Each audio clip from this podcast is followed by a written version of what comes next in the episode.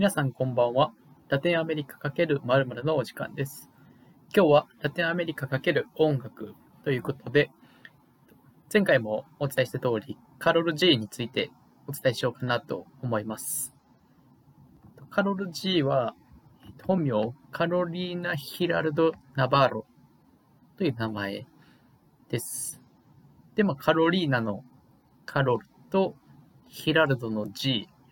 を取ってカロル G っていう名前というアーティスト名で活動してます。で、生年月日は1991年2月14日、バレンタインデーの日。で、まあ30歳ですね。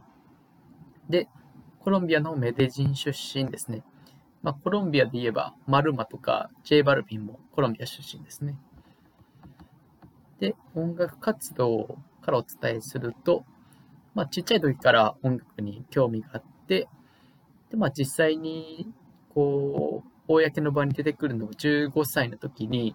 なんかドキュメンタリー番組みたいなのがあって、まあ、それに出演したおかげで、契約会社と、音楽の契約会社と契約することができたという話です。で、その契約会社はコロンビアのフラミンゴレコードとプエルトリコのダイヤモンドミュージックという会社です。で、2007年、16歳の時に、その契約会社のダイヤモンドミュージックの下で、初めての曲を出します。で、その曲名がエンラプラジャーという曲です。で、次の年2008年、17歳の時に、2つ目の曲、 Por Ti をミュージックビデオ付きで配信します。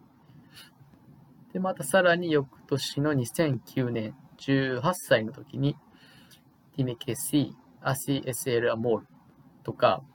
Me Ilusioné とかをリリースします。まあ何曲かリリースはするんですけど、まあ成功って呼ばれる活躍はまだできないっていう感じですね。で、2013年の時に、ニッキー・ジャムとの曲、アモール・デ・トスをリリース。そして2014年には、アンディ・リベラとのマニャーナをリリースします。まあ、この辺からいろんなアーティストとコラボ、結構有名なアーティストとコラボしていくっていう感じですね。で2016年には、リコス・ベソスとか、ジャノ・テクレオとかをリリースして、まあ、その2つ曲がコロンビアでトップを位置することになりました。で、その年にプレミオスヒットラテンミュージックアワードで、まあ、ノミネート、曲がノミネートしました。まあ、このあたりからこう勢いづいてくる感じですね。で、2016年の間には、オスーナとの Hello、あとは Lo Que Siento Por Ti という曲、セバスティアン・ジャトラとの曲ですね。あとはダディ・ヤンキーとの Código de Amor とかもリリースしていきます。で、2017年に J バルビンとのアルゼンチンでのコンサートの時に、まカロル G 自身の初めてのアルバム、アンストッパブルというアルバムを出すというのを発表します。で、このアルバムの中には、コンスクジェラとか、オスーナとか、バッドボニーとか、ケビン・ロールダウンとかとの曲のコラボがあります。で、まあ、このあたりからもカロル G の勢いが止まらないっていう感じですね。まあ、ダディ・ヤンキーとか、オスーナとか、ジェイ・バルビンとか、ニッキー・ジャムとか、まあ、それこそ彼氏のアヌエル・ドブレアとか、いろんな人とコラボして、こう、徐々に有名になっていく。ラテンアメリカでは欠かせない女性のアーティストの一人という立ち位置になっていきます。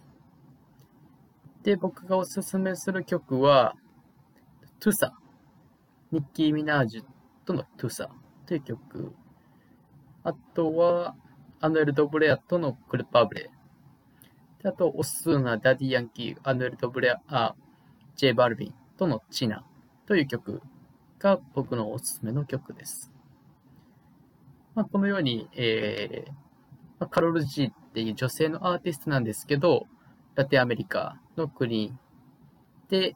トップを走ってるアーティストの一人ということで、まあ、僕も一応紹介させていただきました。えーまあ、また次はまた違う話題とかを紹介していこうなかなと思いますので、引き続きぜひよろしくお願いいたします。それではまた。